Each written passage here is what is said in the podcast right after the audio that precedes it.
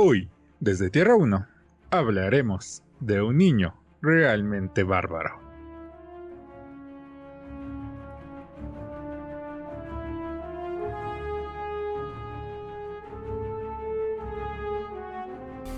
Hola caminantes de Tierras Infinitas, yo soy Gigi y me acompaña Jason. ¿Qué caminantes? ¿Cómo han estado? Ya, ya creo que ya vamos para tres meses, ¿no, Gigi, de esta cuarentena? Pues sí, lleva un buen rato, la verdad es que no he contado el tiempo, pero ya es bastante. No, sí, ya llega un punto en el que ya ni sabes en qué mes estás, qué día es, qué hora es. Más, ni sé qué día estamos grabando ya. sí, me pasa lo mismo. ¿Y qué has hecho? ¿Qué hiciste en esta quincena? En esta quincena... Mm, creo que sí fue esta quincena cuando acabé de ver ya todo, todo el, el, el anime de Boku no Hero Academia. No he visto las películas, pero ya toda la serie ya voy al corriente. Wow. Creo que es lo más relevante que he hecho. Qué cool, no, yo me quedé como a la mitad de la tercera temporada, te me falta temporada y media creo. Pues está muy buena, no sé por qué no la seguiste, la verdad es que está muy buena. ¿Tú qué has hecho? ¿Tú qué hiciste? Eh, me puse a ver eh, South Park en Estudio South Park, que es una página en internet de South Park dedicada a South Park, que es la oficial. Y pues es como YouTube, te ponen, bueno, como Crunchyroll, que te ponen comerciales al inicio, uno a la mitad y uno casi antes de terminar la, ¿El, capítulo? y entonces pues ya está bien, digo, pues es como ver la tele abierta. No me quejo que pongan comerciales, si no voy a pagar nada. Ah, pues sí. Eso sí, este, nada más pude encontrar capítulos en inglés, aunque dice que hay en español, pero bueno, no sé. Y pues por si quieren ir a verla, sepan que solamente está en inglés. Le pueden poner esto de los subtítulos de para sordos, entonces si, si no son tan buenos escuchando, porque bueno, más que nada porque hablan muy chistoso en su doblaje, mm. que hay cosas que a veces se van, pero yo entiendo que es parte de. Entonces, pues yo sí le pongo a veces este estos subtítulos para sordos que están en inglés, pero pues ya entiendo lo que muchos dicen, más cuando hablan Carman o creo que nada más es Carman el que me cuesta trabajo escuchar. Mm, pues hasta eso sí estuve haciendo algunas cosas, ¿no? Sí, estuve, eh, hice eso, he seguido jugando un juego que ya he dicho en este podcast, creo que desde hace los tres meses, y que no avanzo. Creo que por fin llegué a 20 horas de juego, que es el de Persona 5. Tampoco es que tenga mucho tiempo por estar jugando. Ah, y me puse a ver en, bueno, no sé si esto sea geek, no sé. Me puse a ver en, en Amazon Prime la serie esta de Ninja Warrior, que es una serie de concursos japoneses que tienen que pasar por pruebas muy difíciles, pero es interesante. A mí, para mí, lo más divertido es el los capítulos donde salen los 100 concursantes, porque ahí es donde salen personas muy, muy, muy estrafalarias que se terminan cayendo al agua. Entonces, es lo divertido. Digo, es interesante que, que terminen todo, pero por lo regular siempre son los mismos concursantes entonces ya termina de ser un poco repetitivo. Mm. Y pues no, no es tan gracioso que ellos se caigan porque pues sí te das cuenta que han hecho mucho esfuerzo para llegar hasta ahí. Mientras los extravagantes nada más han de ser así de, pues va hay que ir, ah, pues va, ah, pues ya voy. Entonces cuando se caen dices, o sea, ¿cómo creías que ibas a pasar eso? Y pues creo que ya, vámonos a las noticias.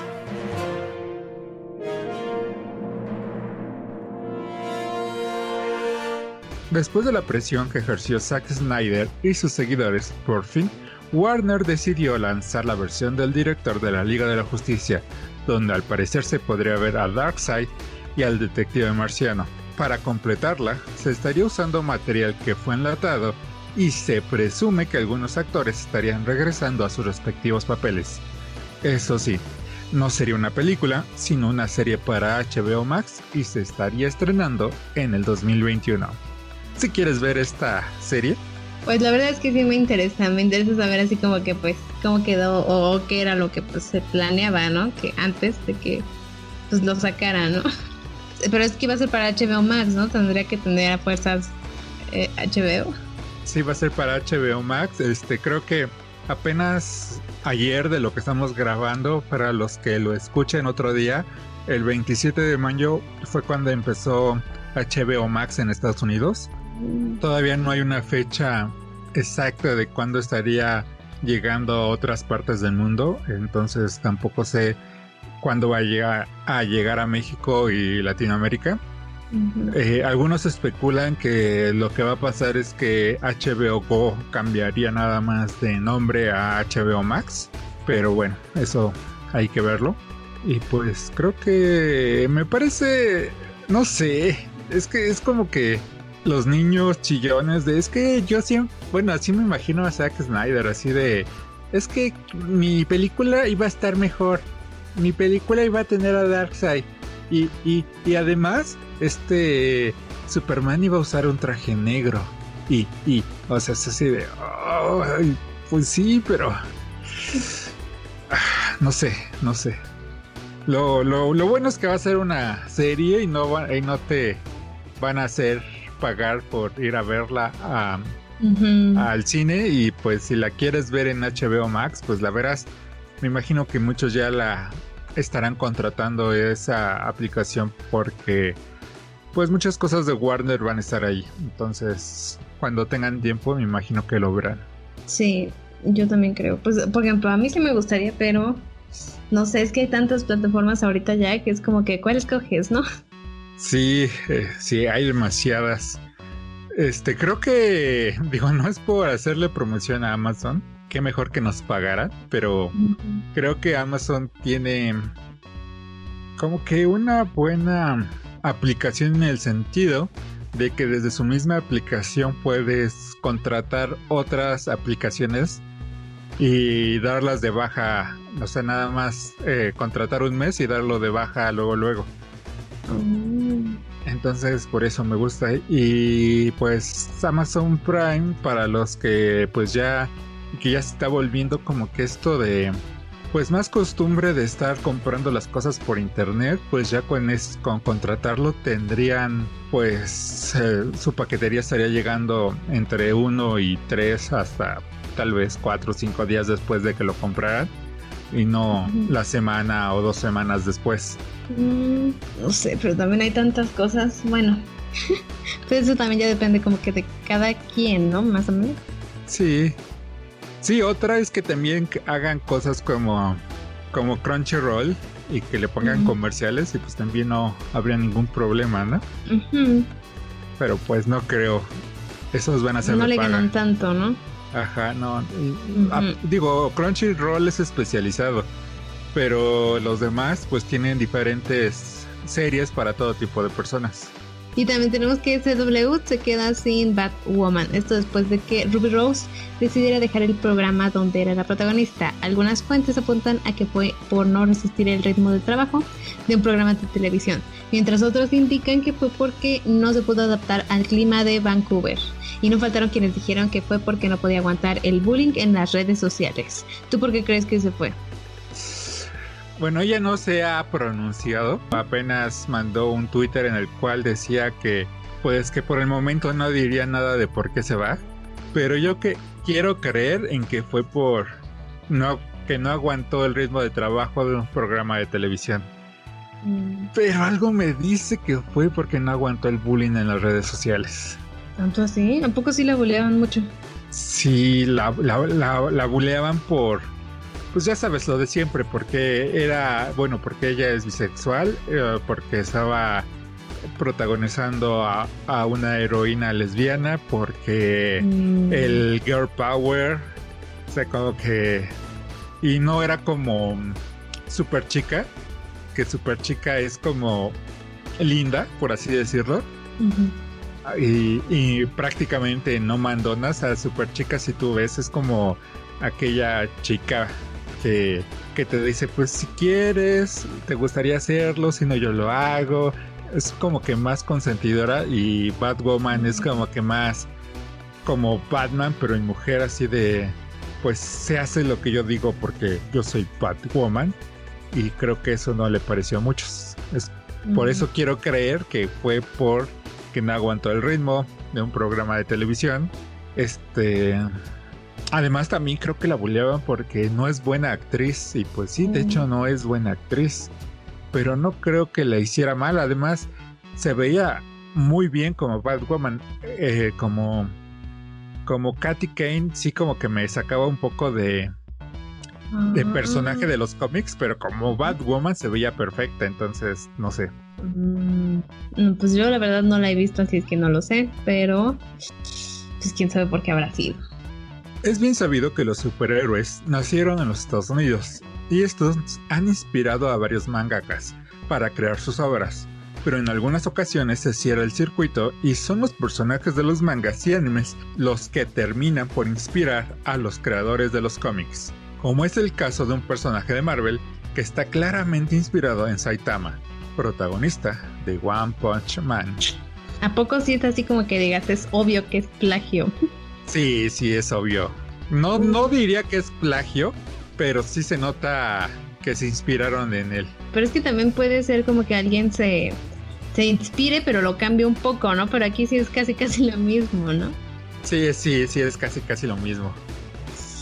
Qué mal.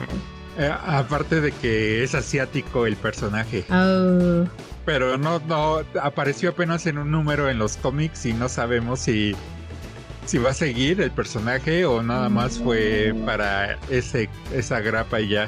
Algo así como lo que pasó con el Chapulín Colorado. No sé si recuerdes, hace un par de años Humberto Ramos, que es un dibujante mexicano, creó una superheroína basada en el Chapulín Colorado. Mm, Y, No creo, y creo que no sé por qué la terminaron de pues de sacar de, de Marvel. Se- según yo había quedado bien Humberto con el hijo de Chespirito y que no había ningún problema. Pero no sé si fue por la Mm. presión de los seguidores de, del Chapulín Colorado, bueno, de Chespirito en general en toda Latinoamérica, no solamente en México. De hecho, en varios países como eh, Brasil o Colombia o Venezuela es igual o tal vez más popular. No sé en cuáles de esas ciudades de Latinoamérica, de Sudamérica, hay un, un hasta estatuas a- al Chavo del Ocho. Entonces creo que esa Oh. presión hizo que, que lo saca, bueno, que la sacaran a ese personaje inspirado en el Chapulín Colorado. Oh, pues ahorita yo creo que sí ha de haber muchos fans que están diciendo sobre este tema, ¿no? Entonces, ¿o cómo ves tú? ¿No ves que Pues sea no así sé, mal recibido? es que es que yo no yo no entiendo a ese tipo de fans, este, a mí me emociona ver a, a una especie de Saitama ahí, o sea, no ni siquiera creo que vaya a ser popular, así como me, me emocionaba bueno, ver a Superman en en Arale de Akira Toriyama, entonces Mm, creo que no es no hay no hay nada de malo en ello. No sé por qué a algunos les molesta o les llegaría a molestar. ¿A ti te molestaría ver uno de tus personajes de manga favorito en uno de tus cómics favoritos? no, bueno, no, creo que no, creo que no. No, y menos así como de secundario que es más como un cameo. Pues yo creo que es eso, como un cameo nada más, ¿no? Sí. Pues sí, suena más como cameo, pero quién sabe qué tal que decidan hacerlo una serie del mismo. No, no creo. Mm, pues quién sabe. Sí, no, no creo por los, lo- esto de los derechos de autor. Ellos- Ujú. Ahí ya estarían metiendo en problemas, así que no, no creo. Mm, Pues ya lo estaremos viendo, ¿no? También tenemos que uno de los artistas que ha causado polémica en los Estados Unidos por el diseño de sus personajes femeninos ha creado un portafolio de ilustraciones que lleva por título Héroes de Encierro. Ilustraciones que tienen principalmente como protagonistas a mujeres que tienen que seguir trabajando, ya sea como doctores, enfermeras o maquilando los tapabocas. Las ganancias que se recauden de la venta de este arte será para beneficio del Hospital Luigi Sacco, el Hospital de la Universidad de Padua y para el Hospital Domenico Cotugno. Creo que se dice cotuño. Cotuño, bueno, no, no sé en qué idioma está, en, en, en italiano. Ajá, italiano, y así pon la mano. Italiano, es más, cuando lo vuelves a repetir y di Domenico Cotuño, con la mano. Yo no soy italiano. Yo tampoco, solo llevé un año en la preparatoria. Bueno, eso es más que nada, ¿no? No, llevé dos años en la prueba. Pues sí, pero pues realmente no le puse atención y es una de las pocas cosas que me arrepiento. Oh. Y pues, ¿qué opinas? Pues... Mmm, suena bien, pero ¿por qué ha causado polémica de sus personajes femeninos? ¿Cómo y cuáles o por qué? Ah, es que este Milo Manara, creo que no viene en la nota, es el este dibujante, pues pone a las mujeres en poses muy sexys y con poca o nula ropa. Y en los Estados Unidos le pidieron que creara una portada para esta Spider-Woman. Y, y, pues ves cómo escalan las paredes los superhéroes arácnidos. Sí. Pues Milo Manara había, no sé cómo decirlo, pues como que le había puesto una parte trasera muy prominente y respingada, oh. apuntando en una posición que parecería muy sugerente a, pues ya sabes, a que, no sé, es un programa familiar y pues ya se los dejo a la imaginación lo demás. Sí, está bien.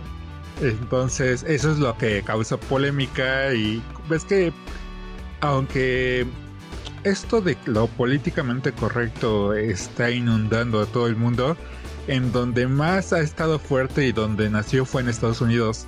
Entonces, cualquier de ese tipo de cosas, este, pues como que no les gusta y, la, y las critican luego, luego en redes sociales, como le pasó a James Gunn por unos comentarios que hizo hace más de 10 años. Entonces, se me hace también absurdo, también se me hace absurdo. Es como decir que pues ahora vamos a censurar también las obras de Miguel Ángel, de los desnudos de Miguel Ángel, no, o sea, hay que hay que censurarlos. no, digo, el arte es arte. Pues ¿no? Sí.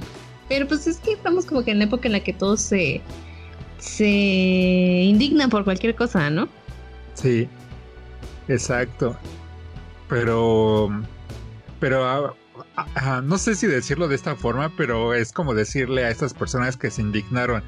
¿Y ustedes qué están haciendo ahora para la, para contribuir con mm, los trabajadores de la salud, con esas personas que están saliendo a trabajar para que nosotros mantengamos nuestra salud y muchos la vida? O sea, él está haciendo algo. Pues sí, eso sí.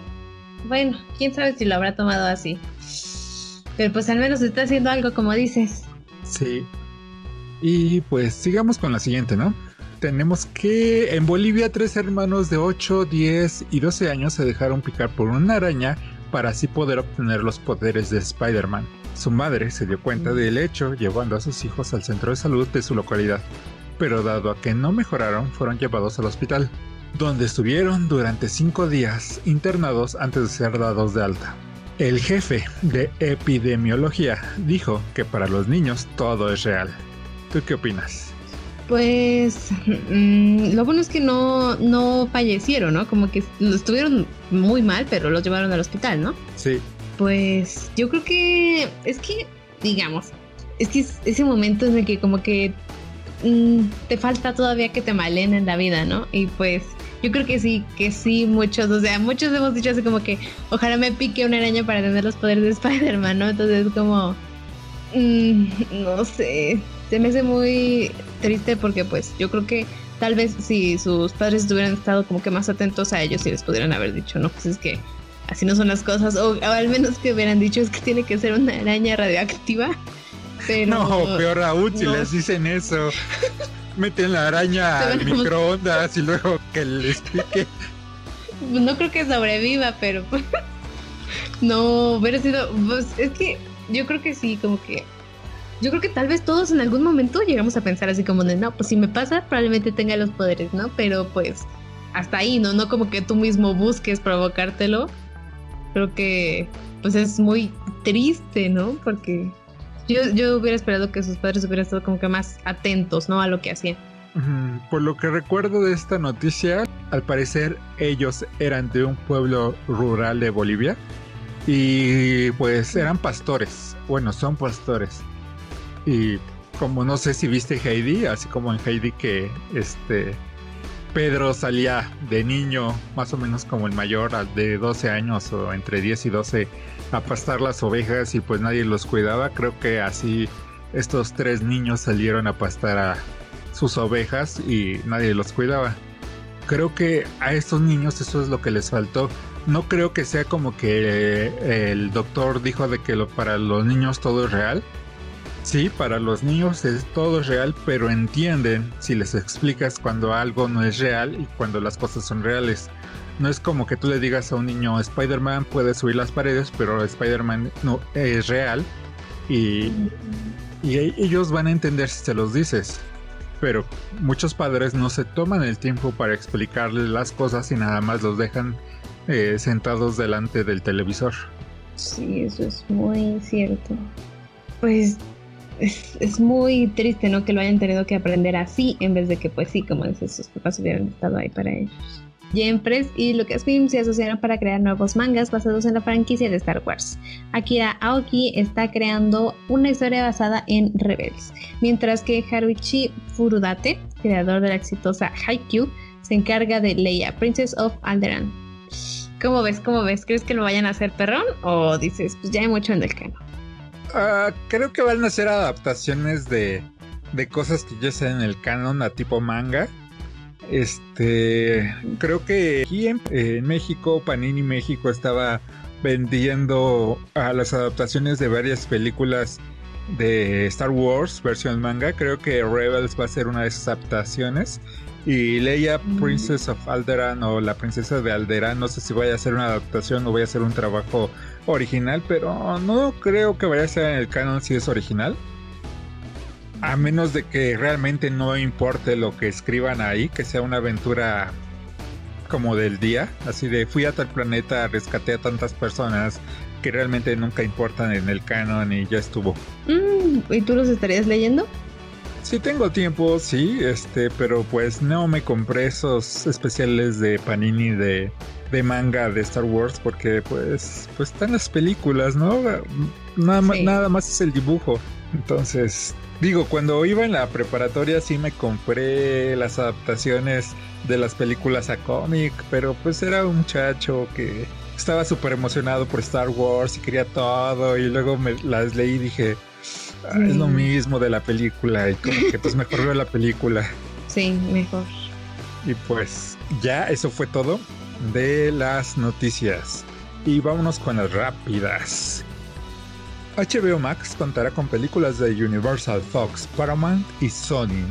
Star Trek Discovery tendrá un spin-off protagonizado por Spock y el Capitán Pike. Los Simpson tendrán por fin la proporción correcta en Disney Plus. Los trabajadores de Warner Media y DC trabajarán desde casa hasta el 2021. Apple TV compró los derechos para crear una nueva serie de Fraggle Rock. Skid Ulrich deja Riverdale. Netflix cancelará las cuentas que tengan poca actividad. Tuca y Bertie es rescatada por Adult Swim. La siguiente película del planeta de los simios sigue en marcha aún con la pandemia. Peter Dinklage y Jason Momoa serán los protagonistas de El bueno, el malo y el no muerto. Y hasta ahí hasta ahí las rápidas. Vámonos a, a lo que nos gusta mucho, los rumores, los chismes y algunas teorías.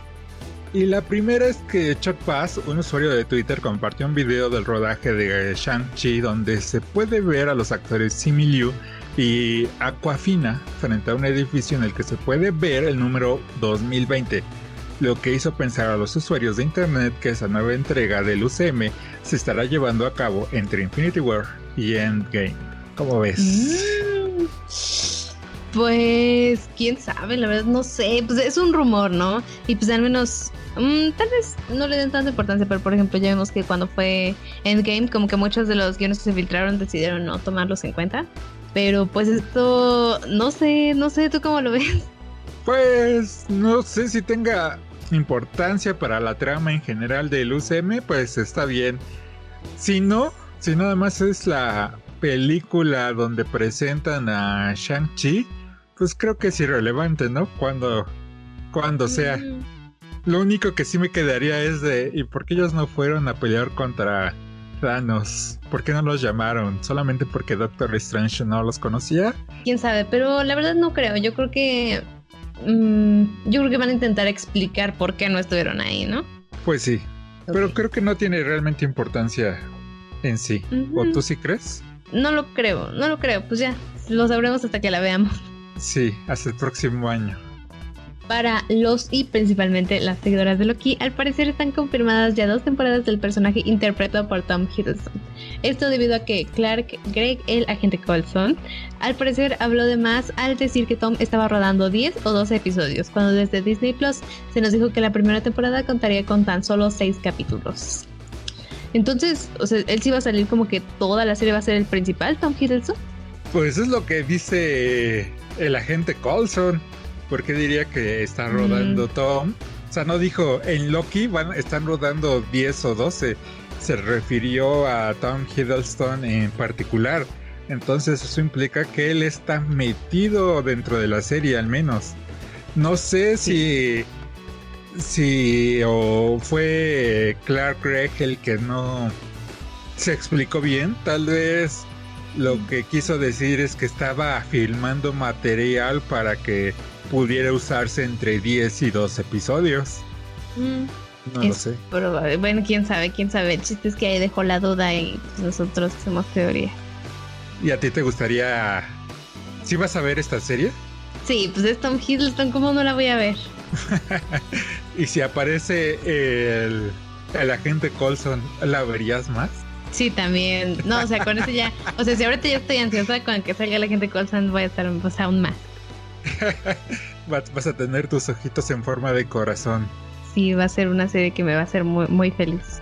Yo creo que me va a gustar porque me gusta mucho esto a mí de los viajes entre tierras. De hecho, bueno, creo que nos gusta a los dos, por eso creamos este canal con este formato de tierras infinitas, porque nos gusta mucho eso. Entonces, por eso yo la vería.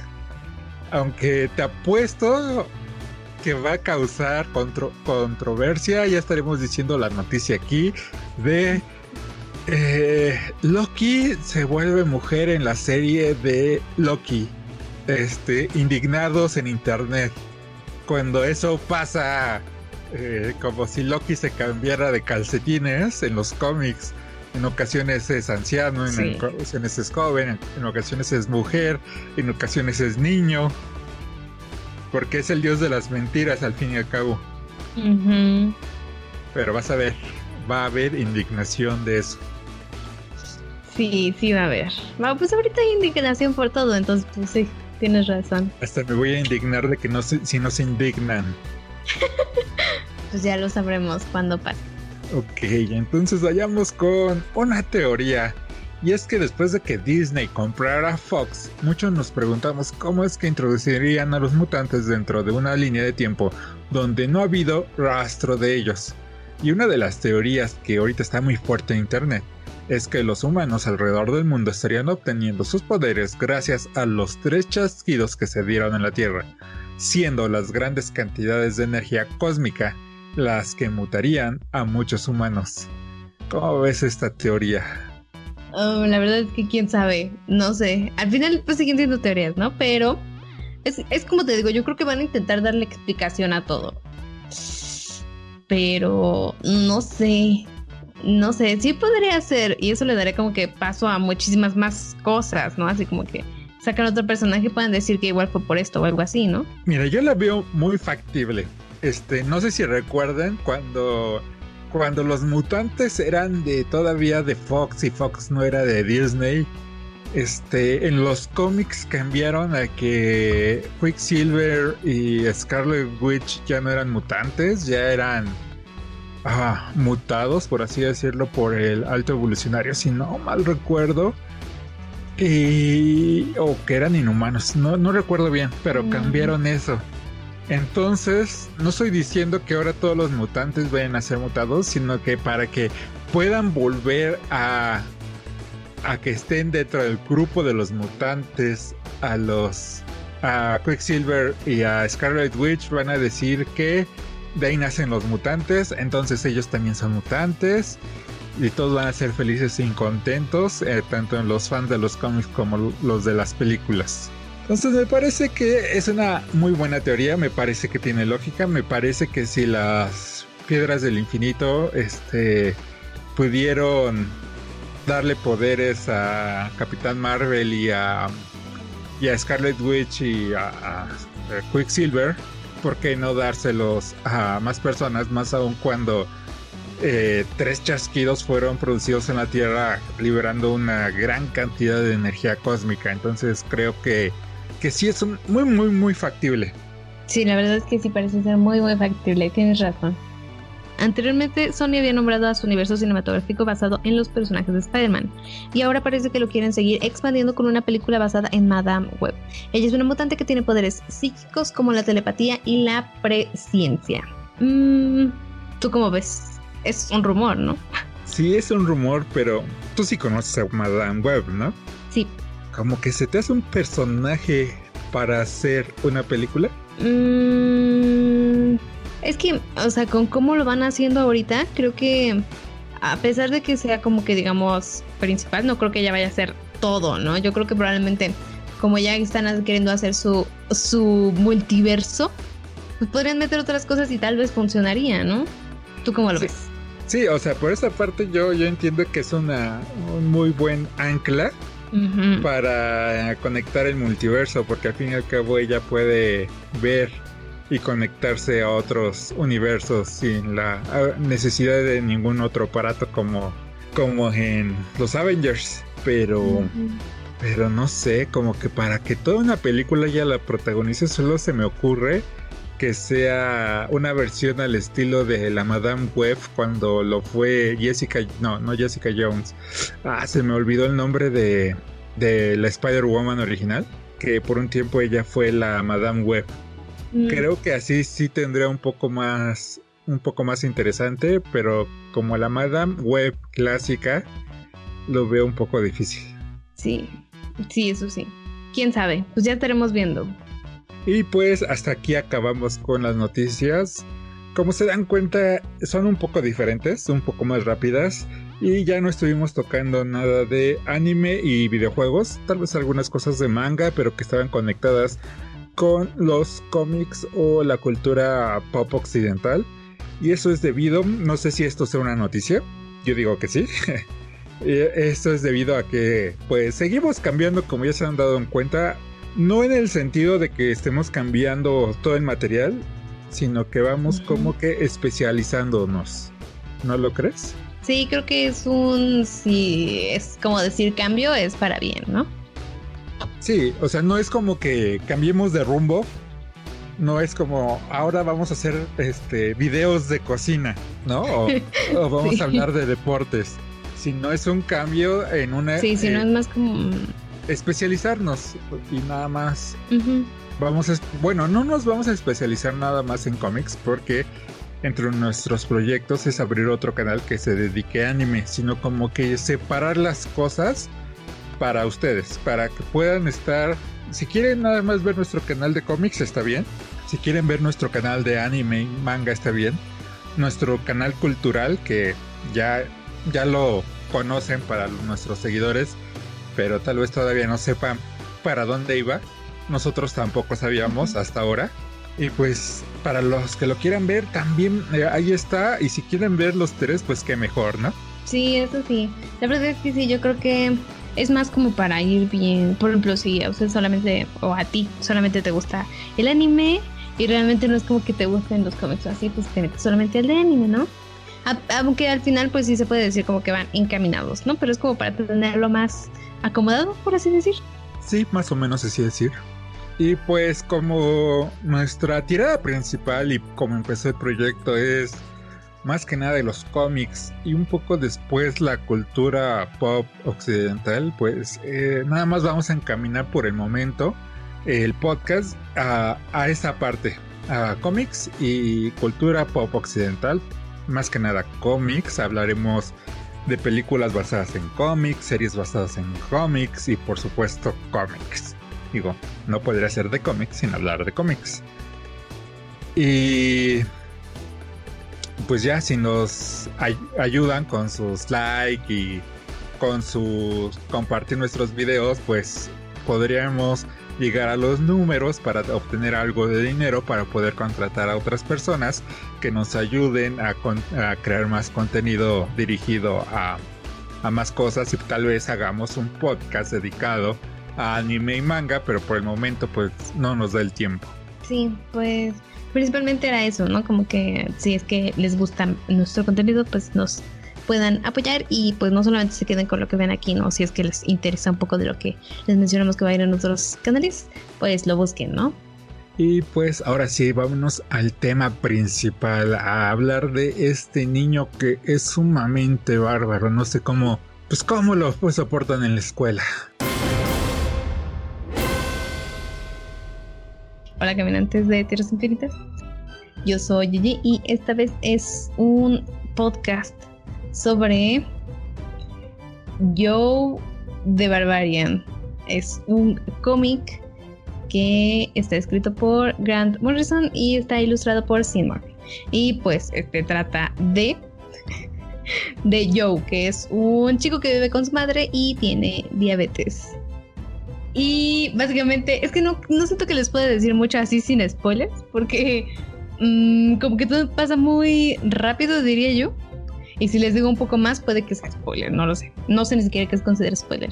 Y pues básicamente la aventura transcurre en alucinaciones que no sé si son reales o si no lo son. Yo creo que no sé si se deja el lector o si haya realmente una explicación. ok, si me puedes ayudar. Sí, más que nada lo que yo le aumentaría a tu sinopsis es que es un niño eh, que sufre diabetes y que su aventura empieza y es producto de un ataque de hipoglucemia. Y ya lo demás, como dices, ya es spoiler. Sí, básicamente es, no podemos decir tanto. Y pues pasando a mi opinión sin spoilers, ¿qué les puedo decir? Realmente es como que es una drama muy interesante, o sea, lo que, lo que va, lo que pasa y cómo comienza, pero a mí me dejó como que muchas dudas, porque creo que no capté muy bien a lo que se referían con muchas cosas, y pues como les digo, en la sinopsis como que me dejó pensando, ¿fue real? ¿No fue real? ¿Qué pasó? ¿Fue por su hipoglucemia? ¿Qué pasó? La verdad, me bugué un poco, pero me gustó mucho, y por eso también estaba emocionada por hacer este podcast, porque pues aquí como que analizamos un poco más, ¿no? Exacto, este sí, ahorita sin spoilers, ya en unos minutos más hablaremos ya con spoilers, así que si no la han leído, este pónganle pausa, vayan a leer este gran cómic y luego regresan y ya nos nos siguen escuchando el análisis porque sí vamos a spoilear muchas cosas. Y, como, y mi opinión sobre Sin Spoilers es eso, es un gran cómic y ya lo demás va a ser spoiler. Entonces vayan a leerlo, por favor, antes de escuchar este podcast completo. Pero antes, esta Yigi nos va a dar una sinopsis, no una sinopsis, nos va a hablar sobre sus autores para conocerlos un poco más. Eh, como ya les dije hace un poquitín, eh, está escrito por Grant Morrison, quien nació el 31 de enero de 1960. Él es guionista de cómics y es escocés. Él ha trabajado en cómics desde 1986 y entre sus trabajos más conocidos es, por ejemplo, que ha reinterpretado a personajes clásicos de DC como Doom Patrol y Animal Man. Su primer éxito masivo fue Arkham Asylum en 1989 y ha escrito series como eh, Justice League of America, Batman y New X-Men. Ha ganado también varios premios Eisner gracias a series como Siete Soldados de la Victoria y All Star Superman. Es conocido por haber trabajado en Flex Mentalo, Los Invisibles, Seven Soldiers, The Fit y Multiversity. Y pues el, el, que se dedicó al arte de este cómic fue Sin Murphy, quien nació en 1980 y es un animador e, e, historietista estadounidense. Antes de graduarse comenzó a trabajar en series como Star Wars. El primer trabajo en un cómic que hizo fue en Batman Scarecrow o Espantapájaros, ¿no? Creo que sí es. Sí, sí es. Eh, año 1 para DC Comics y es mayormente conocido por trabajar en cómics como este que les acabo de mencionar, Los Nuevos Titanes, Hellblazer, Ciudad de Demonios, Zombies Party, Joe el Bárbaro, que es del cual vamos a estar hablando ahorita, American Vampire, eh, Punk Rock Jesus, The Wake y Tokyo Ghost. Básicamente es eso. Sí, y, también este eh, su último trabajo es The White Knight, de una historia donde oh. Batman es el malo y Joker es el bueno. Pero ella lo hace él solo como escritor y dibujante. Wow, pues hay, habrá que leerlo. De seguro tú ya lo leíste, ¿no? La primera sí, la segunda parte, eh, no me acuerdo, creo que se llama The Return of the White Knight. No, no lo he hecho. Mm. Pero pues este podcast es sobre nuestro show. Y como bien dijiste, ya vamos a empezar a hablar con, con spoilers, ¿no? Sí, ya. Porque es que, es que si no mencionamos spoilers no vamos a poder decir casi nada. Sí, entonces ya están avisados. Y pues como ya dijiste, Joe es un niño que padece de diabetes, eh, de diabetes infantil, por lo que tiene que comer golosinas a sus horas para que no le dé un ataque hipoglucémico. De ahí proviene el nombre de hipogea, que es a la tierra en la que... que es el nombre de la tierra que él crea cuando alucina a falta de azúcar. Por lo que esta tierra está relacionada con lo real pero también con el subconsciente Joe, y como, y como la mayoría de las tierras, está dividida en regiones o reinos. Entonces, eh, pues la historia de Joe empieza prácticamente con unos bullies que le patean su golosina que estaba comiendo para que no le diera un ataque. Y pues él ya no la terminó de comer y cuando llegó a casa simplemente no se le ocurrió ir por un refresco antes de irse a su cama a recostarse y se fue derecho a su cama y fue cuando le da su ataque hipoglucémico, ¿no? Prácticamente todo esto pasa en la primera grapa. y, y, de repente eh, Joe se encuentra con varios personajes de historietas como Batman, Superman, Robin, eh, Optimus Prime, eh, no sé, ¿algún otro que hayas visto por ahí? Mm, es que había demasiados. La verdad, creo que eh, no, mm, no se les daba como que tanta relevancia. También ve a Superman. Sí, está. Pero en el dibujo como que sí se notaba, ¿no?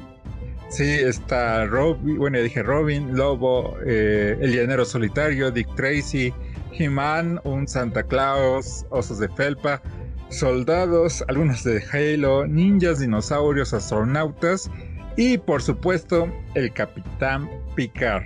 Y, yo me pregunto, este, no sé quién fue el que decidió qué personajes meter, si fue Morrison o Murphy, pero se nota que no se han actualizado con los personajes de ficción de este milenio, ya que la mayoría son personajes de los 80 y 90 y hasta tiempo atrás. Entonces, sí, como que me sacó un poco de onda eso. Creo que los más recientes eran. Sí, un poco. Los de Halo. Pero la verdad es que aún así sí había muchos. Y pues, aunque por ejemplo yo no ubiqué a todos, sí se notaba como que lo que querían dar a entender, ¿no? Como que. Pues desde el principio lo dicen, como que son sus juguetes. Sí, exacto. Y pues Picard le dice a los demás que él es Joe, el niño moribundo y todos se inclinan ante él, ya que al fin y al cabo Joe es como un dios para ellos. Él les da vida y ahora que Joe está muriendo, su mundo está muriendo con él. Picard además le dice que tiene que ir al país de abajo o inframundo para poder salvarse. Y es que Joe tiene su cuarto en el ático o el cielo y tiene que llegar hasta la cocina donde está el refrigerador, el cual contiene una soda para que pueda estabilizarse pero su aventura lo terminará llevando al sótano o al inframundo. Me parece que aquí ya hay una gran alegoría, ¿no crees? Mm, pues sí, de hecho sí, más o menos. Es que está muy extraño, ¿no? Porque como que...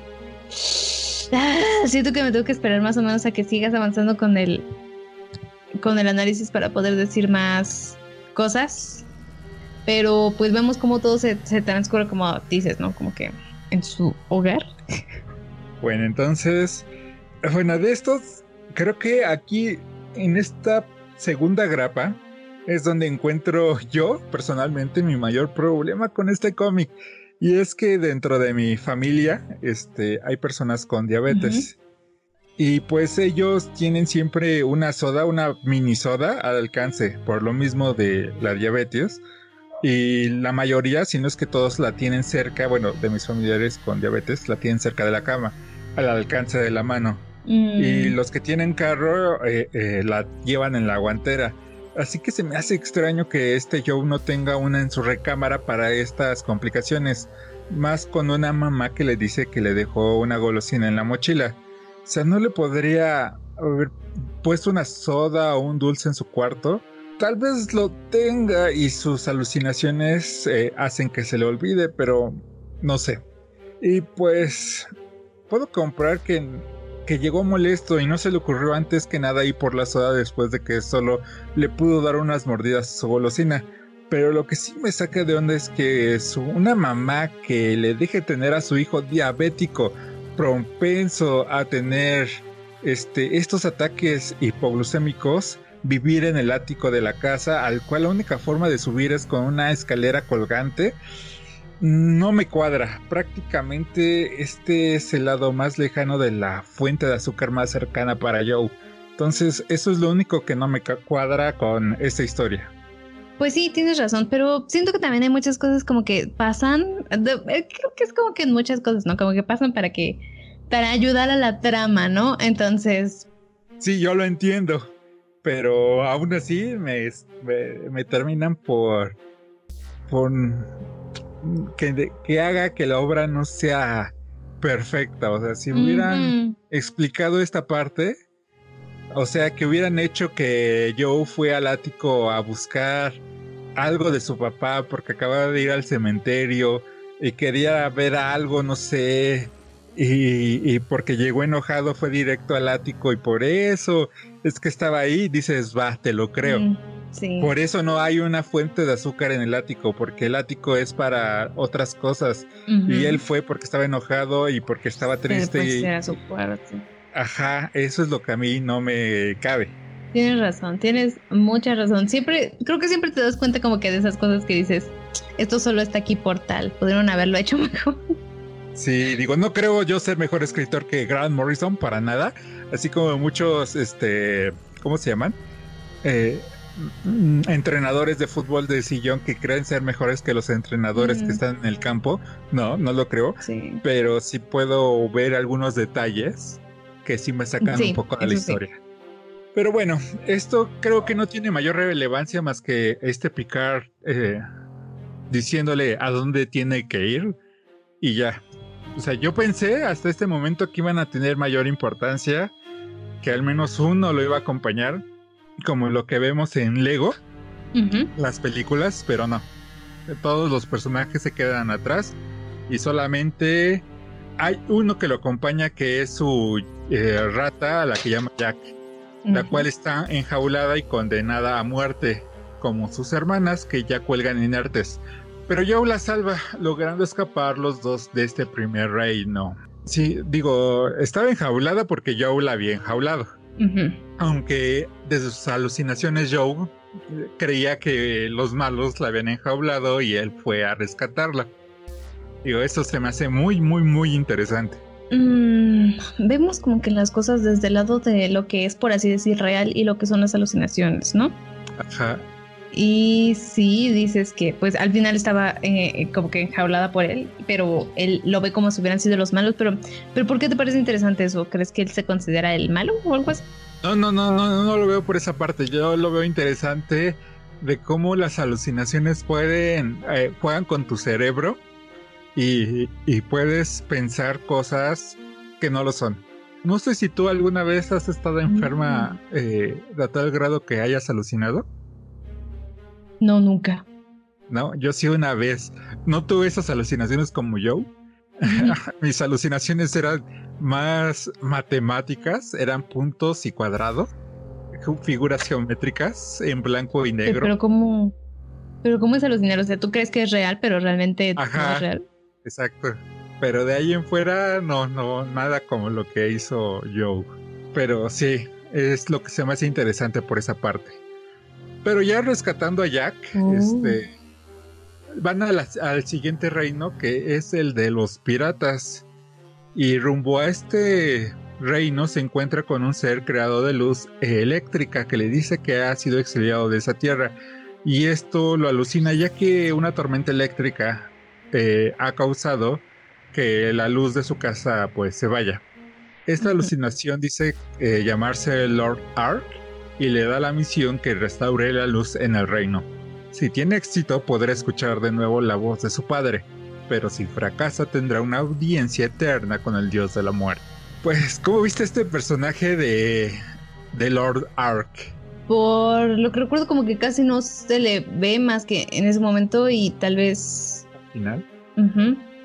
Pero me parece muy interesante como, o sea, es que no sé, o sea, te digo, yo nunca he tenido alucinaciones y me parece interesante como que como lo estaban planteando desde el principio, porque era como que...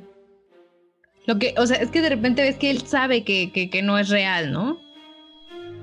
Pero, por ejemplo, yo al principio como que todavía no captaba muy bien qué estaba pasando, por qué tenía alucinaciones, alucinaciones o si eran alucinaciones, no entendía bien, pero ya después como que vas viendo como lo que pasa en el mundo real, por así decir, está pasando sus alucinaciones. Y pues, al final, como dices, si tiene éxito va a poder ver a su padre, bueno, escuchar la voz de su padre una vez más. Y si no, pues vivirá en, eh, bueno, ¿cómo era? la muerte eterna.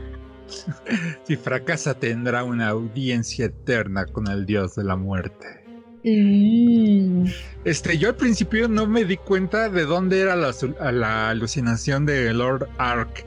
Este, tuve que regresarme unas viñetas para darme cuenta que era el producto, que lo que era Lord Ark era el resplandor de un relámpago. Mm. Y que decía, y luego ya me enteré, bueno, ya entendí que decía que había sido exiliado porque al fin es luz eléctrica, la luz eléctrica que se había ido de su casa. Entonces, eh, me parece muy bien planteado por parte de Grant Morrison. Y pues ya en el baño, Joe abre la llave de la tina para refrescarse, para poder dejar de alucinar un poco, para obtener claridad pero aquí alucina con el reino de los piratas, en el cual Morrison aprovecha para representar una forma de cómo son los padres. El rey es un hombre pequeño, que se la pasa menospreciando a su hijo, lo ve como un torpe, mientras que su madre, por el contrario, le alaba todo. Y es que el reino de los piratas está conformado por enanos, y el príncipe es un gigante. Para mí esto es muy interesante ya que habla de la madre que se desvive por su hijo o hijos, a quien les dice que son unos gigantes destinados a hacer cosas grandiosas. Esto hace que el padre le tenga celos, ya que él no ha logrado nada y se ve como un enano de una forma alegórica. Y si su hijo tiene éxito, entonces no sería el mundo como él lo ve, lleno de personas pequeñas, sino que él sería el problema y que no pudo crecer. Por lo, pero el príncipe al salir al mundo se da cuenta que no es un gigante, sino que es normal como los demás, y eso le da miedo, porque entonces tal vez no pueda lograr lo que su madre le ha dicho que puede lograr, y que su padre, tal vez, tenga razón. ¿Cómo ves esta alegoría? Yo no lo había visto no le había dado tanta importancia. Creo que sí es algo que se nota porque pues más adelante vemos como el, el, el joven al que le dijeron que pues era un gigante, dice que pues al final no tenía nada diferente, que más bien solo ellos eran enanos, que él era de tamaño normal. ¿Tú consideras que está mal eso que hace su madre, así que le diga que pues él está destinado a hacer cosas muy grandes? ¿Tú crees que eso está mal? Eh, depende cómo se lo diga. En este caso sí, porque si te das cuenta, la madre, aunque es una enana, es una enana alta es mucho más alta que el esposo. Esto nos habla de una familia en la cual, este, donde la madre empequeñece hasta ridiculiza al padre. Entonces creo que sí está mal por esa parte de, de hacer creer a los hijos que pueden hacer todo mientras empequeñeces a tu pareja. Creo que lo correcto sería decirles que pueden alcanzar sus metas si se esfuerzan, que no siempre lo van a lograr. Creo que hay que ponerlos también porque si, si creen que, que son invencibles y se encuentran con el mundo real donde se o sea que se topan contra pared y no pueden alcanzar sus metas, creo que la frustración va a ser mucha y entonces va a haber de dos o va a crear personas que no se van a arriesgar por tener miedo a darse cuenta que no son los gigantes que les dijeron sus papás o por el contrario van a ser personas que se van a estar arriesgando siempre para llegar a la altura que les plantearon. Entonces yo creo que lo más sano es eh, enseñarle a los hijos que, pueden llegar muy lejos, sí, pero que hay cosas que no es para ellos, que no todos nacemos con las habilidades para hacer todo y que solamente tiene que buscar lo que le gusta, lo que le apasiona, para lo que es hábil y eso potenciarlo. Es cierto. Por ejemplo, yo hasta eso pensaría que tal vez no está mal, pero es, es como dices, ¿no? Puede que... Se, se vayan a los extremos, ¿no? Y es que el príncipe se da cuenta que ni es ni una ni la otra, ni es un enano ni es un gigante, y que tiene sus debilidades, pero también tiene sus virtudes, y se da cuenta que solo se puede definir él a través de sí mismo y sus acciones, y no de lo que le digan los demás que es. Este, esto está planteado en la obra de Morrison muy bien, y, y creo que es lo correcto. Creo que así las personas tenemos que darnos cuenta de nuestras... Eh, que ni somos gigantes, pero tampoco somos enanos, que tenemos virtudes, que tenemos fallas y que tenemos que definirnos a través de nosotros mismos y no como los demás nos digan que somos. Es cierto. Creo que, por ejemplo, todo esto que acabas de decir yo no lo había notado cuando lo leí. O sea, creo que pasa, pero no te detienes a analizarlo, ¿no? Sí, muchas a veces leemos sin, sin analizar las cosas, pero con el tiempo iremos aprendiendo a analizar más.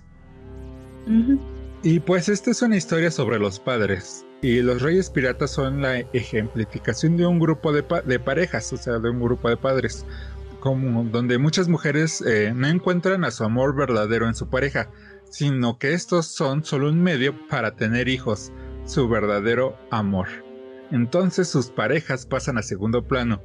En este grupo hay un subgrupo de mujeres que no solo deja de lado a su pareja, sino que los minimiza, y ese es el caso de la mamá de Joe, aunque en su caso es por el dolor de haber perdido a su esposo, ya que este era un soldado que murió al explotar una mina de piso en el campo de batalla, y porque ahora está a punto de perder la casa donde viven, porque sin la aportación del padre no tienen para poder terminar de pagarla.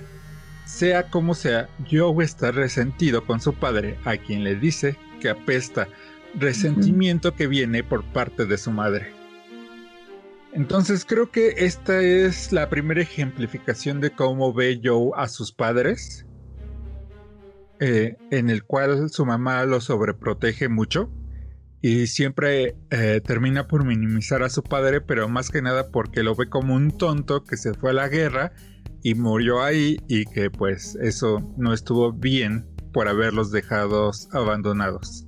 Y, por ejemplo, cuando se supone que el ser de luz le decía que no iba a poder volver a escuchar, fue como que, es que, no sé, me parece muy loco todo este cómic. Siento que hay muchas cosas que no capté pero a la vez como que me dejó algo, no sé, estuvo muy raro. Porque, pues sí, como dice al principio, vemos como odia a su padre, pero pues al final no tenía como tal motivos para eso, ¿no? Exacto.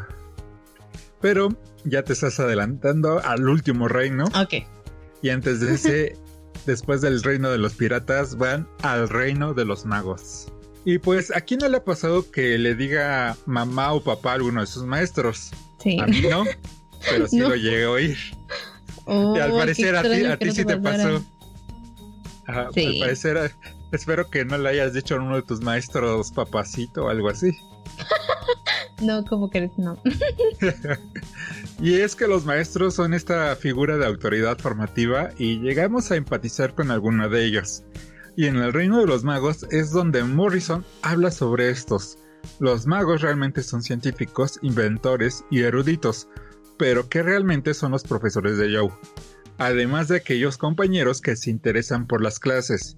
No es que él no lo haga, sino que él es más un artista, un soñador que le cuesta trabajo entender lo que sus maestros le tratan de enseñar. Esto se ve cuando Sedalus le quiere explicar algo, pero solo dice palabras científicas, por así decirlo. Y pues eh, Morrison aprovecha para criticar un poco a los profesores a los que siente un tanto distantes de sus alumnos y que solo se limitan a dar información a estos. Y es que Sedalus dice que ellos no le brindarán ayuda a Joe, no más allá de mantenerlo moribundo. Aquí encuentro dos explicaciones, pero una la retomaremos más adelante. Mm. De la que sí voy a hablar es de una posible representación de que los maestros quieren que los alumnos estén en un estado de letargo o moribundos, que respiren lo suficiente para aprender, pero que no lo hagan de más para hacer preguntas que sean difíciles de resolver. Y es que desde el punto de vista de Morrison los profesores son cobardes, quienes solo esperan cumplir con sus obligaciones, pero que no se inmiscuyen más allá de dar información de su materia. ¿Cómo ves esta parte, este reino? Creo que es cierto, por ejemplo, sí, al momento de verlo y que pues dice que no le van a ayudar, pero aún así pues la aprendiz decide sí ir a ayudar. Mm, creo que es, es, no todos los maestros son así, ¿no? Pero sí hay algunos que son así. ¿Tú consideras que todos son así? No, no creo que todos son así. La mayoría son así y pocos son los mm. que no son así.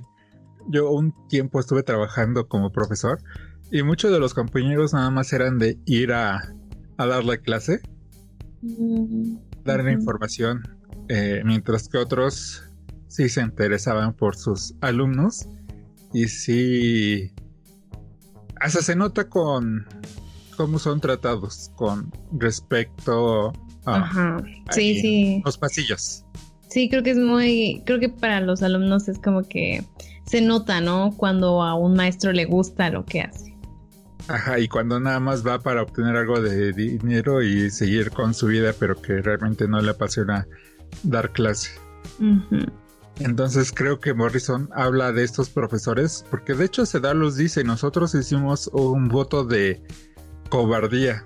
Y bueno, gracias a la ayuda de su compañera de escuela que en la vida real también lo ha salvado de los bullies, es como logra escapar del ejército de la muerte que ya estaba tocando las puertas del reino de los magos. O sea, esta chica que, que al parecer él le tiene un gran aprecio porque no, bueno, lo vemos en la primera grapa que es quien aleja a los bullies.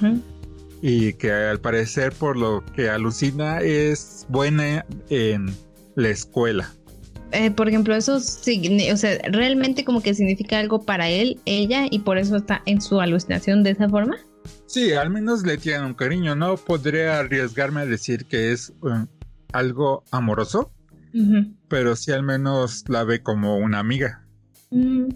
Y pues ya saliendo de ese reino llegamos al reino de los caballeros. Y pues antes de eso, sabemos que llegar al inframundo no es sencillo, ya que este lugar está resguardado por alguna bestia infranqueable.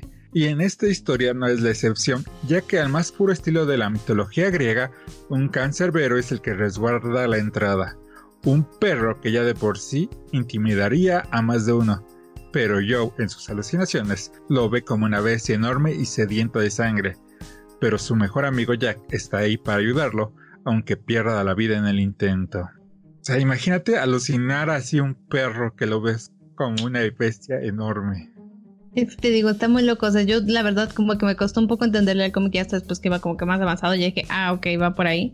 Porque yo, no, bueno, no sé si tenga que ver con eso de que nunca he alucinado en mi vida. Pero es que sí me sigue bugueando así como que si fue real o no fue real. Pero creo que de eso vamos a hablar al final, ¿no?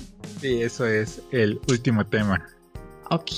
La verdad es que sí, sí me daría un poquito de miedo como que alucinar cosas así, pero pues no me ha pasado, así es que no lo sé. ¿Tampoco has tenido pesadillas que prácticamente son una alucinación? Sí, pero es que creo que nunca las he sentido como que tan reales. Creo que solamente una vez. Y si quieres que se pueda comparar con una alucinación, porque pues, o sea, él se desmayaba y por eso alucinaba. No, no, no se desmayaba, oh, este, revolvía estaba despierto, revolvía la realidad ah. con, ah, por así decir, los sueños. Oh, qué loco. Joe y sus compañeros restantes, o sea, el príncipe gigante y su compañera de la escuela, logran seguir su camino para adentrarse en el reino de la chimenea, reino gobernado por una reina que está eternamente en luto. Esta es la segunda representación de la madre de Joe y la que más se le acerca a como él la ve. El reino de la chimenea tiene a los mejores caballeros de esa tierra, pero su reina confía más en la fuerza de su muralla, por lo que no permite que ellos se arriesguen y se mantengan seguros. Y es que en sus palabras, los grandes soldados que alguna vez se arriesgaron ahora están muertos, y eso no le sirve a nadie. Así que ella prefiere soldados cobardes, pero vivos. Esta es la representación de la madre sobreprotectora, que no deja que su hijo corra riesgos, por lo que lo mantiene todo el tiempo seguro, pero a su vez no lo deja crecer. Al no enfrentarse con el mundo, el que su reino se encuentre en la chimenea no es coincidencia, ya que este lugar es el que estaría en pie después de que la casa sea destruida, siendo el más resistente, pero a su vez es el más estrecho y oscuro, y por ende el más sofocante está muy crazy, sí tiene como que bastante trasfondo, ¿no? Todo lo que vemos. Sí, me gustan estas historias eh, de estos autores porque, digo, hay autores que, que escriben más como fanfics, pero hay otros autores como Morrison que sabes que lo que escriben llevan un contexto, una mm. subtrama. Wow. O sea, que, que puedes rascarle como a esta historia. Wow. Es cierto. No, pues sí, o sea, sí se, entiende por qué escogió que su mamá estuviera en este lugar, ¿no? En donde está la chimenea. No lo había visto, la verdad, que así como, o sea, sí decía, pues al final es su madre, ¿no? Y se nota, pero no sabía que era como que porque la viera así. Esto es entendible. La madre de Joe se volvió así por dos razones. La primera es la pérdida de su esposo, con quien está enojado por haberse, por haberlos abandonado por ser valiente e imprudente al irse a la guerra. Al menos así es como ella lo percibe. Por eso es que dice que los valientes, los guerreros valientes son imprudentes y torpes. Y por eso no quiere que sus soldados salgan de sus murallas, porque ahí están seguros.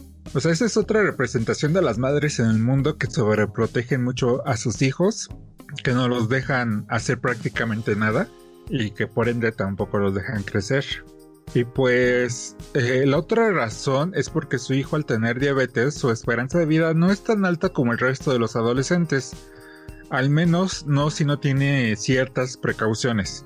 Así que esto la orilla a sobreproteger a Joe, ya que no sabría qué hacer si él muere, o sea, prácticamente ella quedaría sola. Creo que es entendible la psicología de la madre, psicología que ni siquiera la vemos a través de ella, porque la madre la vemos solo al inicio cuando lo lleva a la escuela, en una parte del medio cuando le habla por teléfono, pero que ella no, no se escucha por la tormenta, y al final cuando llega. Pero realmente no la, no la vemos, pero, pero Morrison nos enseña la psique de la madre, o al menos cómo la ve Joe desde ese punto de vista como una madre sofocante que no lo deja crecer. Es muy intenso porque pues justamente como dices, ¿no? Que no se vio casi en el cómic, o sea, no se vio como que casi nada más que al principio, al final y a la mitad. Es como que yo, pues yo la verdad no creí que le fueran a dar tanta relevancia, pero al, final tiene importancia para, pues, nuestro protagonista, ¿no? Pero Joe tiene que dejar la seguridad del reino de la chimenea si quiere sobrevivir, si quiere crecer, por lo que nuevamente tiene que seguir su camino al lugar profundo de esta tierra, al reino de los muertos. Aquí ya empezamos a ver la alegoría del crecimiento, porque si recuerdan, el primer reino es el reino de los juegos, el reino de los osos de peluche, de los héroes, de los cómics, pero Joe va creciendo poco a poco en, en esta aventura, en sus alucinaciones, porque ahora es la representación de primero tuvo que salir al mundo exterior. Primero tuvo que darse cuenta que no es un gigante, pero tampoco es un enano. Ahora se tiene, bueno, luego en el reino de los magos se tiene que se dio cuenta que el conocimiento no nada más tiene que venir por parte de los profesores, que él puede buscarlo por su propia cuenta y que puede contar con sus amigos. Y en este reino se da cuenta que que puede alejarse de su madre, que puede hacer cosas lejos de, de la protección de su madre. Entonces vemos esta aventura, este crecimiento del héroe, en un crecimiento personal de un niño a ser un adolescente, a ser un adulto. Sí se nota al principio del cómic y al final del cómic que tuvo un crecimiento y pues no solamente él, sino por ejemplo también como dices, ¿no? El otro chico que su era considerado un gigante, pero pues y no captaba muy bien como que qué había aprendido porque pues al final era como que tenía que salvar, ¿no? Lo de la luz, justamente por eso de que pues fue una tormenta, pero o sea, viéndolo ya así como que parte por parte es muy interesante este cómic porque pues o sea, tal vez si yo lo volviera a leer podría darme cuenta de una mejor forma, como que cómo fue avanzando. Pues sí, yo recomendaría una doble eh, lectura para captar. Es uno de esos cómics que vas captando cosas después de una segunda, tercera lectura. Y pues ya antes de llegar al reino de la muerte tienen que pasar por el laberinto de la perdición. Y pues es porque tienen que ir por el agua de la vida, la cual se encuentra en lo más profundo del laberinto de la perdición, lugar en el que estalla el ejército de la muerte y del que ya no puede huir, así que necesitará toda la ayuda posible, no solo la de sus amigos que ha ido reuniendo en la trayectoria, sino de todos aquellos que ha conocido. Algo que me recuerda mucho al Señor de los Anillos, tanto por el grupo pequeño que se une al inicio, como por los grandes ejércitos que tienen que enfrentarse en la batalla final. Aunque esta me recuerda más a la que pudimos ver en Ready Player One, por la gran cantidad de personajes de la cultura pop peleando. Aunque esta novela, la de Ready Player One, salió a la venta un año después de que saliera la primera grapa de Joe the Barbarian. Mm, pues sí, tienes, tienes razón. Tienen como que ver. Mm, bueno, algo ahí, ¿no? Pero sí se pueden ver como que algo similar, por así decir. No, similar en la arquitectura, o sea, similar de que son las personas de la personajes de la cultura pop peleando. Nada más hasta ahí. Y también similar en la arquitectura con El Señor de los Anillos, de que empieza siendo una comunidad pequeña que se van uniendo, que tienen que llegar a las puertas de, del infierno, por así decirlo. Y, pero para llegar, pero antes de llegar tiene que haber una batalla entre dos grandes ejércitos. El Señor de los Anillos era entre eh, los humanos y las hordas de Moldur. Y aquí en, y aquí en Joe the Barbarian es entre todos los personajes que ha conocido contra las huestes del dios de la muerte. Y pues por fin logra nuestro héroe abrirse paso y llegar a la fuente.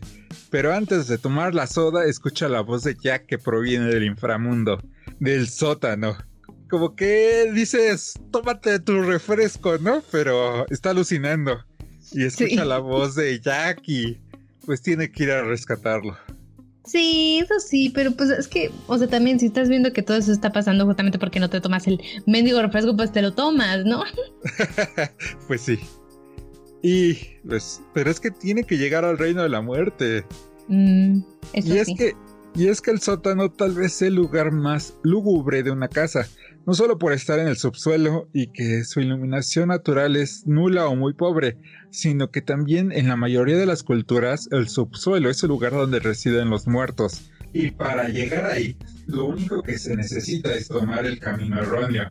Y siempre hay un camino erróneo, el cual te lleva a través de una puerta, en un cuarto que nunca dejarás, la puerta que dejaste abierta para la muerte. Eso, esas palabras vienen en el cómic. Las saqué literalmente del cómic, que me pareció casi poético. Sí, la verdad es que sí, es como que, es que parece que todo el cómic es así, ¿no? Como que muy Épico. de trasfondo, ajá, sí. Sí, y pues Joe se enfrenta a la muerte, pero no es una batalla que vaya a ganar no sin ayuda, y a su rescate llega Jack. Lamentablemente para ellos, los hermanos de Jack son guerreros de la muerte, y están ahí para detenerlos.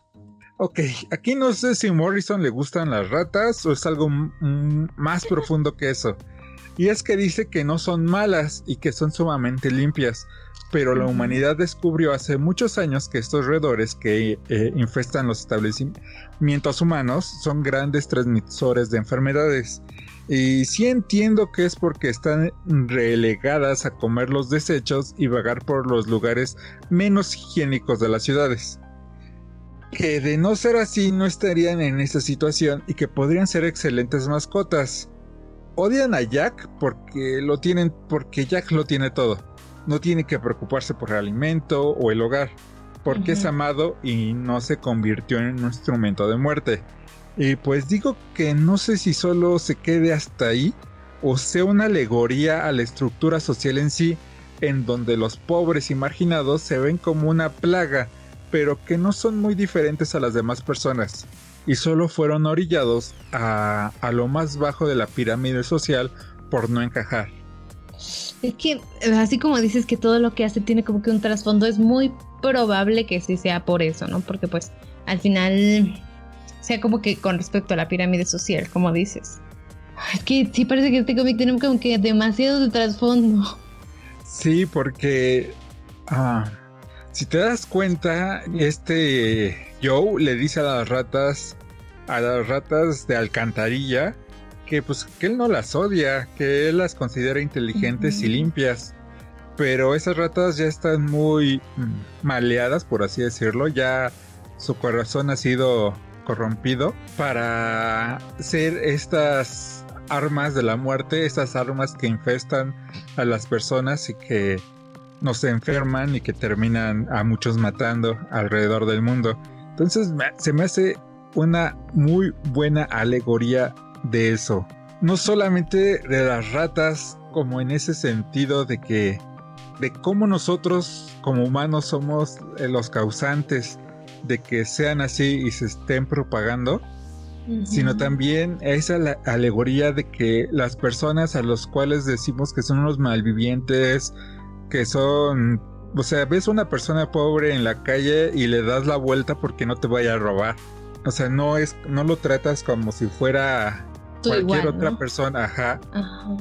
Entonces son esas personas que la sociedad, nosotros, hemos orillado ahí y que si nos roban, muchos dirán pues que se ponga a trabajar. Pero ¿cómo se van a poner a trabajar si nadie les da una oportunidad? Entonces también somos, la misma sociedad es la culpable de, de crear estos, estas personas que que alegóricamente, de hecho, en la, en el, en la, en la lengua española les llamamos ratas. Creo que es muy buen cómic. Sí, demasiado buen cómic. O sea, te digo, a mí, o sea, sí me gustó leyéndolo así, pero ahora ya sabiendo más como que todo tiene un trasfondo, pues cuando lo lea, pues va a ser diferente, ¿no? Y pues las batallas eh, parecen estar perdidas, pero los aliados nacen de los lugares menos inesperados y algunas ratas escuchan el discurso de Joe, donde les dice que a él le gustan, que por ser listas y limpias, y que no tienen que vivir así, por lo que se revelan a su destino y pelean para que nuestros héroes puedan dar una última embestida, para que Joe, aún muy mal herido, pueda llegar a la caja de fusibles y así regresar la luz, además de que le da tiempo de tomarse su soda y así alejar a la muerte, al menos por el momento. Creo que aquí Morrison también dice que muchas de esas personas marginadas también tienen que hacerse responsables y no maldecir a su destino y trabajar junto a, a la sociedad en general. o sea, la sociedad en general es responsable, pero ellos, al ser parte de la sociedad, también tienen que tomar parte de esa responsabilidad. Es muy profundo, aunque parezca que solamente son viñetas y dibujitos, creo que es un cómic profundo.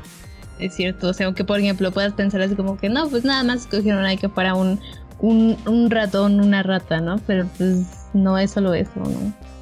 Y pues ya casi acabamos porque eh, Joe logró regresar la luz y se tomó su soda, por fin se tomó su soda. No sé por qué no se la tomó antes de bajar al, al sótano para poner los fusibles. Se la tomó, así fue de, ok, ya puse los fusibles, voy a celebrar con esta soda. Sí. Pero antes, o sea, ya, ya se la tomó. Pero pues tampoco es como una poción mágica de algún videojuego, de una aventura, de que, ya se la toma y ya, dijo hipogea. Sino que todavía sigue alucinando y es donde se encuentra con el soldado de hierro. Y pues ya hemos hablado de cómo ya, de cómo Joe ve a su padre como un enano al verlo a través de los ojos de su madre. Pero no es la única representación de este. El soldado de hierro que se encuentra en el inframundo es la representación de la chaqueta del soldado de su padre, y la cual está en el sótano. Representa tanto el miedo como el deseo de la muerte de Joe, ya que no quiere terminar como su padre, pero quiere verlo otra vez. Pero se da cuenta que ese no es el camino y lucha por seguir viviendo. Y aunque ya se ha tomado la soda, aún no se estabiliza además de que ha perdido sangre a causa de una herida en su pierna derecha, por lo que alucina una vez más con Lord Art, quien le dice que por cumplir exitosamente su eh, cuesta, eh, su aventura, por así decirlo, podrá escuchar una vez más la voz de su padre. Y pues para los que leyeron el cómic, eh, recordarán, igual que Joe, que en el castillo de la chimenea la reina le dijo que la pintura de ella y del rey no estaban de cabeza, sino que el mundo era el que estaba de cabeza.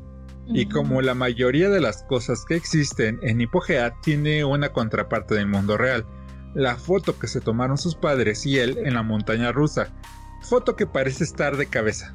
Y detrás de ella hay un sobre con una carta de su padre en el interior, donde dice que él tomó los bocetos de Joe del Caballero de Hierro, personaje que Joe basó en su padre, bocetos que le gustaron a sus compañeros del, pelotón quien le dieron el apodo de Joe el Bárbaro. Además de dejarle a su familia las escrituras de la casa que encontró en el sótano, por lo que Joe no solo salvó su vida, sino también su hogar. Y entonces esto solamente como que pasa, o sea, es que me vuela la peluca, porque digo... ¡Ay, esa es peluca! No, no uso, pero me la vuela. Por eso, por eso no la traigo, ¿no? Porque me la voló. o sea, es que digo. O sea, al final vemos que todo esto fue como que por algo. Y al final logró, como dices, ¿no? Salvarse no solamente a sí mismo, sino también su hogar. Pero al principio, como que, ¿por qué pasa todo esto? ¿Simplemente porque se fue la luz? No sé, me parece muy loco. Ah, no, todo esto pasa porque entró en un ataque hipoglucémico y antes de llegar al coma hipoglucémico tenía que tomarse su soda, pero mientras tanto empieza a alucinar. Pero entonces, por ejemplo, al principio de su alucinación no era como que porque él estuviera pasando como que por algo difícil o algo así. No, no más allá de su ataque. Y es que, bueno, Hipogea sigue existiendo y cuando parece que todo está perdido en el castillo de la chimenea, que solo queda una batería para alumbrar a los habitantes, pero antes de que la última luz se apague, el ejército que luchó al lado de Joe regresa, ahora dirigido por el soldado de, hierro, sino un hombre resplandeciente. Literalmente resplandece con una luz blanca que lo hace ver ahora más como un ángel guerrero que como un servidor de la muerte. La interpretación es sencilla. Al dejar las escrituras, ahora Joe y su madre no tienen que perder la casa, por lo que pareciera que el padre de Joe se viste una última vez como un caballero en armadura brillante que llega a rescatar a su amada. Pero creo que va un poco más allá. Algo más profundo en el subconsciente de Joe ya no ve a su padre como el ente muerto e inerte con el que lo relacionaba, distante y con quien aún está enojado por haberlos abandonado, ya que después de haber leído la carta, se da cuenta cómo era su padre y que todo el tiempo pensaba en ellos y estaba sumamente orgulloso de él, por lo que ahora deja de ser un ser inerte para ser su héroe y su ángel guardián. ¿Tú crees que, o sea, bueno, a ver ya, ¿tú crees que todo esto simplemente él, él lo pensaba por lo que su mamá le decía sobre su padre, o sea, la imagen que tenía de él? Sí, porque al fin y al cabo era muy pequeño cuando su padre murió y prácticamente todo lo que él sabía de su padre venía de lo que le contaba a su madre. Y siendo su madre la única persona que lo cuidó, que se preocupaba por él, por así decirlo, entonces eh, lo que sentía su padre tenía que ser lo correcto, ¿no? Y si no hubiera sido por esta alucinación, ¿crees que algún día hubiera encontrado esa carta? Mm, a menos de que se cayera ese cuadro, no. Y pues ahora sí, para terminar, este, hay que ponernos eh, metafísicos y vayamos y hablemos de las dos realidades. Y es que cuando Joe llega al reino de los magos, le dicen a, a, Jack que no lo quieren muerto, o sea que no quieren muerto a Joe, sino lo quieren moribundo. Esto es porque parece ser que los habitantes del reino de Hipogea saben de su condición existencial. Si Joe se muere, ellos mueren. Pero si logra salir de su estado hipoglucémico, el resultado sería prácticamente el mismo. Y es que al fin y al cabo son parte de su subconsciente. Pero la pregunta es, aunque, aunque sea producto de una alucinación, ¿tienen derecho a existir? Para nosotros tal vez sea solo producto de la mente de Joe, pero para ellos son seres existentes. Pero ¿qué tal si nosotros mismos somos producto de la mente de algún ser superior?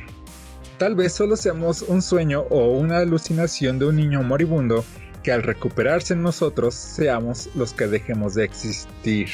Suena muy muy crazy. Es que Ah, no sé, te digo, yo, yo sí pensé así como que, o sea, ¿realmente está pasando o solamente es porque pues está mal? Porque pues vemos que las cosas pasan como que en el mundo real, por así decir. Está muy loco, ¿no? Por ejemplo, tú que, tú, tú, o sea, ya sin todo lo que es eh, y, también con todo el análisis, ¿tú qué pensaste cuando lo leíste? Pues en un inicio pensaría, bueno, en un inicio pensaríamos que los personajes que alucina Joe tienen que estar en su rango de percepción, pero al final vemos que como el caballero de hierro llega a rescatar a la reina de la chimenea, pero ahí Joe no está leyendo la pero ahí Joe está leyendo la carta de su padre, por lo que de cierta forma la alucinación ha terminado.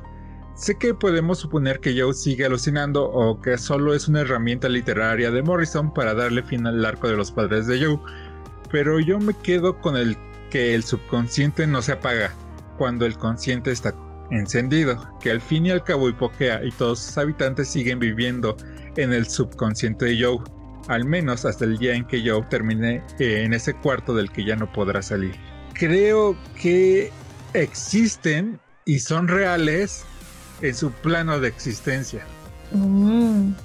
No sé, al final yo sí pensé que pues eran, como dices, ¿no? Como que reales, pero es que, es que no sé si solamente en el subconsciente de Joe o si realmente existen y pues él como que podía ir y regresar, no sé, está muy loco, está muy loco, está muy loco eso. Yo creo que en el subconsciente nada más, pero eso no implica que sea un universo corto. Es como dije hace rato, ¿qué tal si nosotros también somos parte del inconsciente de un gigante? Y, cuando ese gigante muera, nosotros desapareceremos realmente. Pero eso no implica que, que nuestro... Um, será una vida, pongámosle de una vida promedio de nosotros de 80 años. Para nosotros fueron miles de millones de años. Igual para eh, eh, los habitantes del subconsciente de Joe, ¿cómo sabemos que ellos no seguirán y existiendo y teniendo hijos y muriendo y existiendo y muriendo y por muchos y que para ellos pasen millones de años mientras que para Joe solo pasó una vida. No sé, siento que este tema ya está muy muy crazy, ¿no? Como que pensar si sería posible no sé. que, que seamos solo el sueño de un gigante. Sí, justamente. Está muy loco. Pero suena perrón. Te digo, eso más que nada fue como que lo, de, lo que me quedó, lo que me dejó pensando. Fue como que, o sea, entonces sí pasó o no pasó. Porque pues al final vemos, como dices, que no solamente como que tuvo una aventura por ahí en el subconsciente, en sus alucinaciones, sino que pudo, pues, salvar su hogar y aprender mucho en el camino, ¿no? Pero pues todo lo que aprendió ya lo sabía, pero no lo había hecho consciente. O sea, lo sabía desde su subconsciente. Mm. Porque al fin y al cabo está él solo. Y todo lo que habla con los demás personajes es hablando él consigo mismo. Uh, Es su subconsciente hablándole. es cierto. Como que se podría decir que esa alucinación fue como una introspección sobre sí mismo. Exacto. Oh, está muy loco. Te digo, o sea, realmente todo lo que ahorita estás haciendo, realmente, yo así como que de haberlo leído, probablemente no lo hubiera pensado. Como que de haberlo leído. Entonces, ¿no lo simplemente lo leíste? leo. No, o sea, sí lo leí, pero fue como. eh, No, o sea, no como que no, no pensaba tanto en el trasfondo, ¿sabes? Pues creo que si lo vuelvo a leer, puede que note muchas más cosas que no había notado. Bueno, entonces esperemos que lo leas y que lo lean los caminantes porque es una muy buena obra que la trajo Smash Comics. No sé si era Televisa Comics, no sé si ya es otra vez Televisa Comics.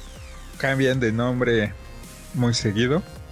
Bueno, pero la trajeron ellos en forma de grapas, los nueve números. Eso fue todo de este análisis de este eh, cómic. Para la próxima semana estaremos hablando sobre un arácnido. Pero antes de seguir con eso, vámonos a las despedidas. Y los caminantes que nos dejaron un comentario de apoyo y que se suscribieron son Fue Alma de Dragón Tesla. Gracias por suscribirte. Y ya pasando a los comentarios, tenemos que eh, este el Brando comentó el video de el final de los pulps o pulps que dijo por qué estos videos tienen pocas visitas y ningún comentario. En estos tiempos todos ven puro reggaetón sin ofender y ya no ven cosas buenas como estos. Saludos y sigan así. Pues no, no ofende, o sea, ¿a ti te ofende que nada más escuchas reggaetón? A mí no. ¿A ti te ofende?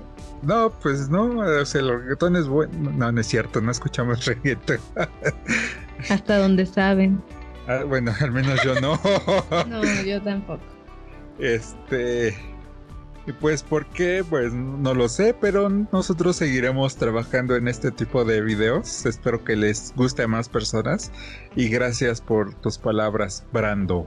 Pues muchas gracias por haber, por haber encontrado el video y entrado y comentado, ¿no? O sea, realmente está muy cool que pues le guste el contenido y que diga que sigamos así, ¿no? Supongo que es bueno.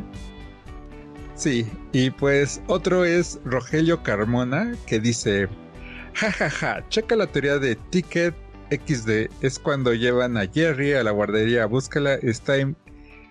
Esa está bueno y simplemente parece que nos muestra a varios Ricky y Morty del video review de Ricky y Morty del último video. ¿Qué le puedo decir? Le puedo decir, ah, ya le comenté que ya la vi, pero bueno, si es que está escuchando esto, ah, la verdad es que es una, o sea, no sé, ¿tú has visto estas teorías? No, no, nada más de las teorías que yo he hecho y que te he comentado, no, no sé de otras teorías. ¿Cómo cuál teoría tienes tú? A ver qué tal que es algo muy similar.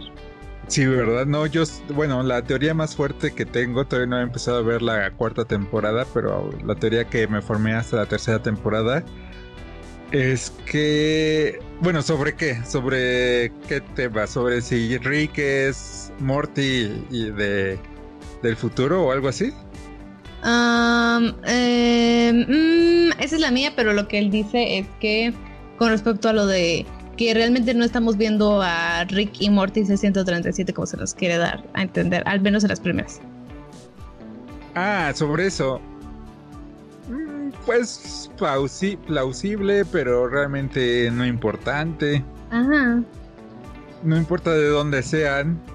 De hecho, esa, esa teoría eh, es aceptada en los cómics de Rick y Morty, donde cada grapa es una aventura de, Rick, de un Rick y Morty de una tierra diferente. Entonces Uh. también podría hacer eso en la serie, o no. Eh, o no, simplemente, no sé. Quién sabe. Ya cuando veas, por ejemplo, la cuarta temporada me dirás. Sí. Y algo más, nada más por el momento, ¿verdad? Creo que nada más. Esto fue todo por hoy, pero no duden en ver nuestros videos en nuestro canal de YouTube Tierra 1 y visitar nuestro Instagram Tierra 1 Oficial. Recuerden que pueden dejar sus comentarios en los videos o preguntas. También las pueden estar dejando comentando en cualquier video. O por ejemplo en, en, el, en el Instagram también. No sé dónde se les ocurra. Probablemente nosotros lo vamos a estar. Bueno, obviamente lo vamos a estar viendo porque pues casi no comentan. Por eso les digo para que se animen. Y lo estaremos comentando en el próximo podcast. Sí, aprovechen antes de que seamos un super canal que nada más queremos una entrada para que ahí nada más comenten y si comentan en otro lugar les digamos, ah, lo siento, pero o sea, no comentaste en el eh, ahí donde dijimos que tenías que comentar. Así que ahorita aprovechen de comentar donde quieran. Sí, por favor.